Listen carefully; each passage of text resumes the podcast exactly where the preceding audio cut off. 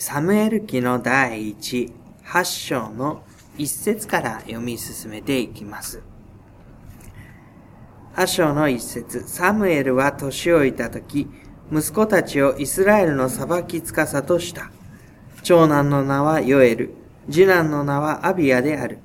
彼らはベールシェバで裁き司であった。この息子たちは父の道に歩まず、利得を追い求め、賄賂を取り、裁きを曲げていた。先週はサムエルが選ばれて、そして神様の御用に当たっていく、そのことを見ました。最初のエリのもとにお世話になっていた少年サムエルが神様に呼ばれる。大切な役割を言いつけられていく。そのことをご一緒に見たところでした。で、そのサムエルももう年月が経ってここでは年老いていると言います。で、その彼の息子たちが裁き司になっていくわけなんですけれども、残念ながらこの息子たちは父の道に歩まず、利得を追い求め、賄賂を取り、裁きを曲げていたと記されています。で思い出してみると、妻子エリの息子たちもその父の歩みを見習うことなく、むしろ生贄として捧げられる肉を自分たちのものにして好き放題にしていた様子がありました。で、エリはそれをきちんと戒めて収めることができなかった。そういう中で、エリの息子ではなくて、サムエルが神様に用いられる人物として立てられてきたわけです。で、そのサムエルが年老いてきたときに、そのサムエルの息子たちもまた、え父の道に歩まず、利得を追い求めず、ということで、神様の御心を、え損なってしまった。賄賂を取り、裁きを曲げる。自分自身の利得を求めてしまう。でそういう歩みの中で、神様の御心を損ねていきますので、サムエルがした神様の御業をそのまま引き継いで彼らも行っていくというわけにはいかなくなりました。で、この、え、分断されていく様子というんでしょうかね。裁き司に任せて、民が自分たちの目に見える正しいことを行っていたというその裁き司の時代。そのはっきりとした神様の導きがなかなかなかった時代。一人の世代が良くても、その次の世代がそれをその通りに引き継いでいけない。良いものを良いものとして受け取ることができず、かえって良いものを自分の良いようにしてしまう。そういう歩みが引き継がれていってしまう。でその様子をエリのところにも、サムエルのところにも私たちは見ることになるわけです。で、4節のところです。そこでイスラエルの長老たちは皆集まり、ラマのサムエルのところに来て彼に言った。今やあなたはお年を召され、あなたのご子息たちはあなたの道を歩みません。どうか今他のすべての国民のように私たちを裁く王を立ててください。イスラエルの長老たち、彼らは民を意見をまとめて、そして歩みを司っていく人たちでした。その彼らが相談してサムエルのところに行きます。サムエルさん、あなたは非常に重要な役割を果たした。しかし、もう年老いてきて、今までのような働きはできないでしょう。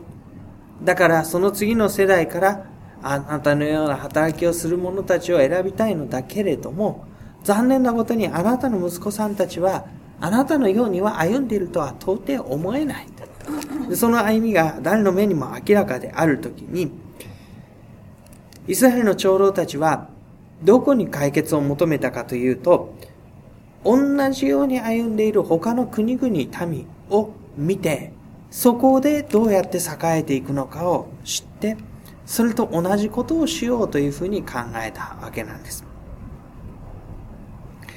で、他の国々は何をしていたかというと、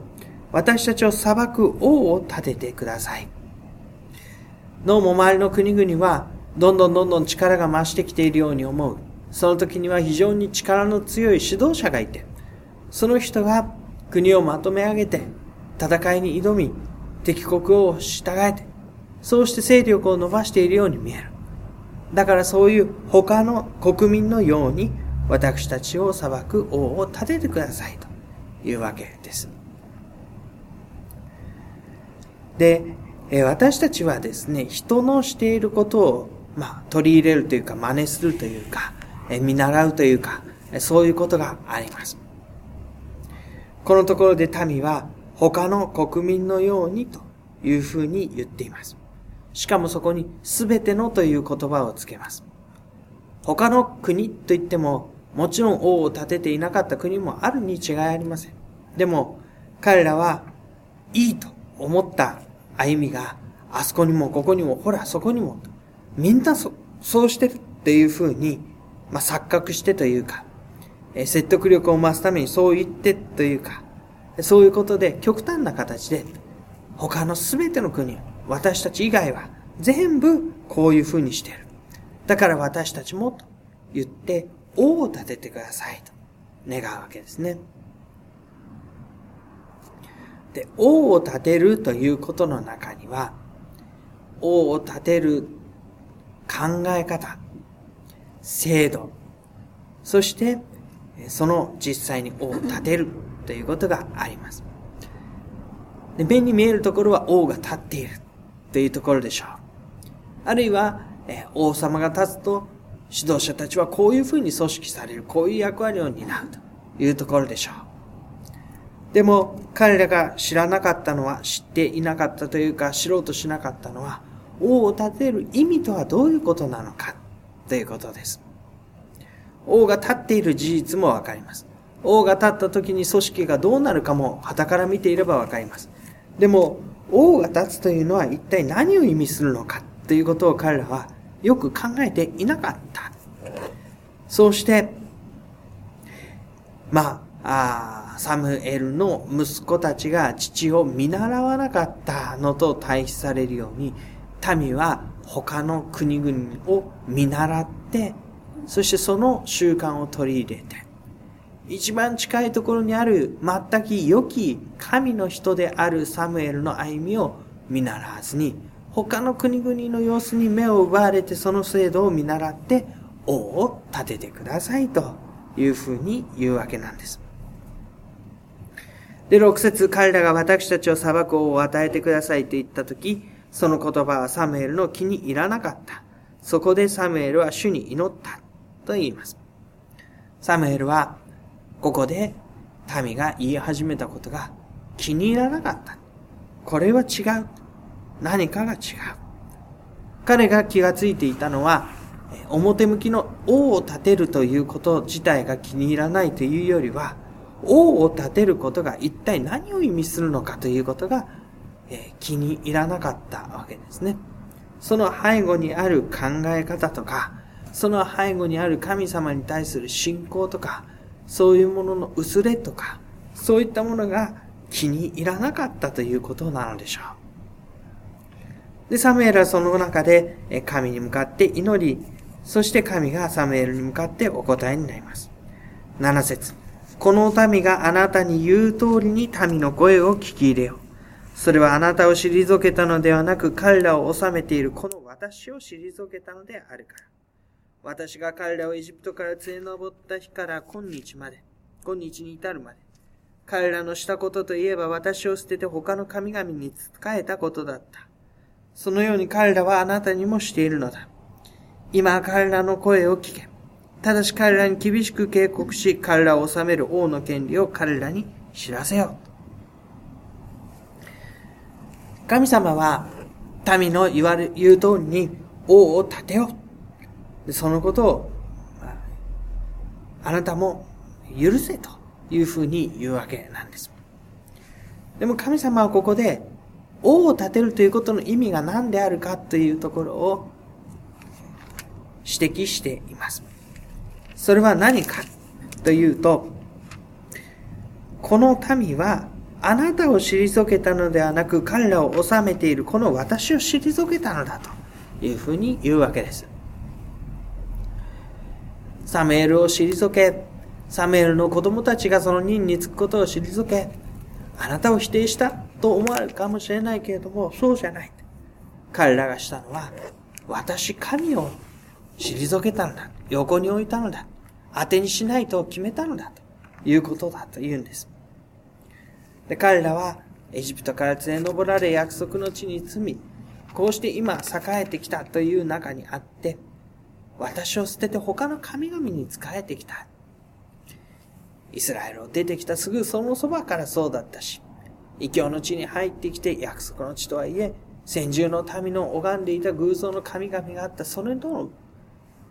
妥協ということもそうだ。そして今彼らは、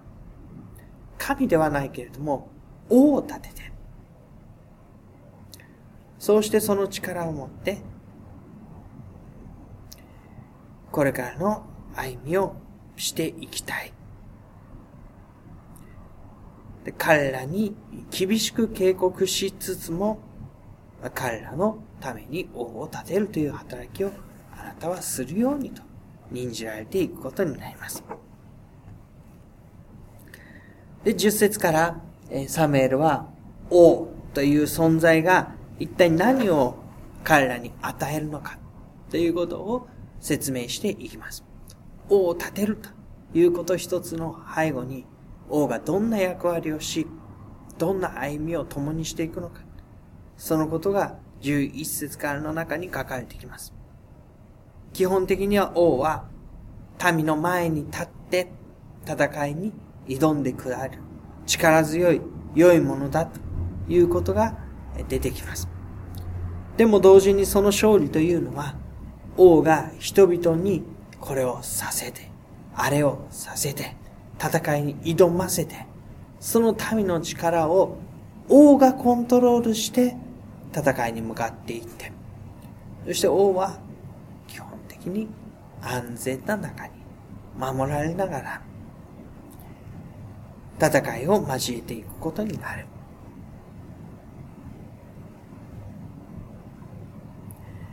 そのことが、え11節のところから記されていくところです。で、この王というのは力あるゆえに、あなた方から奪ったり、あなた方を好きなように動かしたり、あなた方をコントロールすることができるのだよということをサムエルは言います。王というのは、民のためにというふうにしながら、その実、王のためにということが次々に実現していくものである。そのことをサムエルは民に向かって告げました。これは王を求めていることであって、死を退けていることなんだ。っていうのが神様の言われたことでした。神様は、それこそ民のために戦ってくださる。そういう側面を彼らはずっと見てきました。神ご自身が戦ってくださったので、あの敵を打ち破ることができた。あそこから出てくることができた。さらにこの先住民たちと戦って、そういう風にして彼らは導かれてきました。神ご自身が戦ってくださって。でその時に神様は人から良いものを奪うことはしなかったわけですね。神様のために人を使い捨ての駒のようにして使うことはなかったし、神様のために捧げなさいと言って、人がそれを巻き上げられて、嘆いて歩むということもなかった。民と共に歩み勝利を収め、その時に民は分取り物を取ってきて、金や銀を分け与えられて、富むものとなっていったわけです。神が勝利を与えられるとき、人々は富むものになっていった。でも、王を立てたら、王の力が強くなったら、王が栄えることによって、民は実は奪われる方、虐げられる方、利用される方になるんだよ。ということを言うわけですね。19節まで飛びましょうか。それでもこの民はサムエルの言うことを聞こうとしなかった。そして言った。いや、どうしても私たちの上に王がいなくてはなりません。私たちも他のすべての国民のようになり、私たちの王が私たちを裁き、王が私たちの先に立って出陣し、私たちの戦いを戦ってくれるでしょう。確かに理想的な形で言えば、王は民の畑を少々借りながら、刈り取りをしながら、豊かな祝福をもたらしながら、そうして戦いの先頭に立って、大きく大きく勝利を収めて、民を導いてくれる。それを神は願っていたし、思い描いていたし、その理想が実現すると考えて、だから王を立ててくださいと言ったわけです。でも、このところ、あるいはその次の箇所をずっと読み進めていくと、人の歩みの中で、その通りそのまんま、この良いことが実現するわけではない。確かに神様は王を通して良いことをすることもできるので、王を立てるのをそのまま許して、民によくそのことを告げなさいというふうに言います。だから、神様は本当にふさわしい王を立てることはできるんです。でも、立てられた王が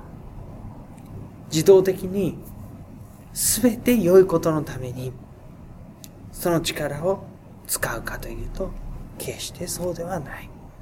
栄えれば栄えるほど、力が強くなればなるほど、自分たちもまた苦しむことになる。自分たちもまた従わせられていくことになる。そういうことが言われているわけですね。でその様子は、敵を従えていき、神の民を潤して豊かにしていったその神ご自身の姿と違う存在として、ここには記されていくことになります。で、そのふさわしい人物として、読み進めていきますと、9章、10章のところで、サウルというイスラエルの初代の王が選ばれて、その任に当たっていくことになります。で、9章の前半のところには、一人の息子がいて、その名をサウルと言った。彼は美しい若い男で、イスラエルの中で彼より美しい者はいなかった。彼は民の誰よりも肩より上だけ高かった。というふうに書かれているように、えー、養子としてですね、非常に良い容姿を持っており、その歩みが、ひときわ良いものとして人々に認められてくるような、そういう人物だったようです。で、少し、まあ先に読んでしまったてですね、ダビデが選ばれてくる時のことを考えてみると、ダビデが選ばれてくる時にはですね、お兄さんのたちの方から見ていった時に、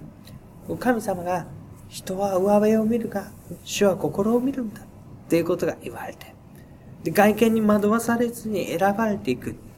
で、挙句の果てに最後に選ばれていったのは、一番末の弟である。羊飼いの輪にも加えてもらえないような、そういうダビデだったわけですね。でそのダビデの様子から見ると、このサウルは養子のことがよく言われていて、確かに神の王にふさわしい人物だと思われるような人になっていきます。でも実際にはそのように思われる、ふさわしいと思われる人が十分に良い働きを王としてなすわけではなかった。むしろ、上辺を見たときには、頼りない少年のようであったダビデの方が、やがて用いられていくようになる。で、ここに私たちは、王を立てるといった民の思い。それが良くなく転んでしまいかねない中にあって、王が民を虐げていく立場に立つ。そのことを覚えたいと思います。でこれが神を選び取ることなくして、違うものでそれを満たそうとしてしまったものの顛末。その者たちの結果になるところです。どこで彼らが思いとどまったらよかったのだろうか。サメールが、その息子たちが当てにならないと言ったとき、彼らは神に求めるよりも先に聞くことが必要だったのかなとも思います。もうあなたは無理だから王を立ててくださいと彼らは最初に求めを持ってきました。でも本当はどうすればよいのかという問いかけを神様の前に発し、そしてその問いかけについて、それはねという答えを聞き、その中にあって、なお前に進んでいくことができる。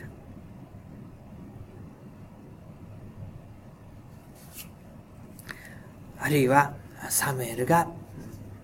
王の責任とはこういうものだっていうふうに宣言したときに、自分たちの固めてしまった王のイメージではなくて、いや、ちょっと待ってよ。本当はどうなるだろうか。ああ、こういうことも起こるか、こういうことも起こるか。そして彼らはもしかしたらその時に思いとどまることができたかもしれなかった。しかし、結局民はやっぱり思いとどまることはできずに王を立ててそして王のもとに歩みを進めていこうとします。神様はそのことをご覧になって、また声をかけられて、ご計画を明らかにされながら、彼らの神であることをやめず、見捨てず、その歩みがつなげられていきます。神様ご自身の憐れみということも、私たちはそのところに見ることです。人が良くないこと自分の思いつきで選んでしまう。そういう中にあって、神はなおも絶えず、雪物で満たそうとしてくださっている。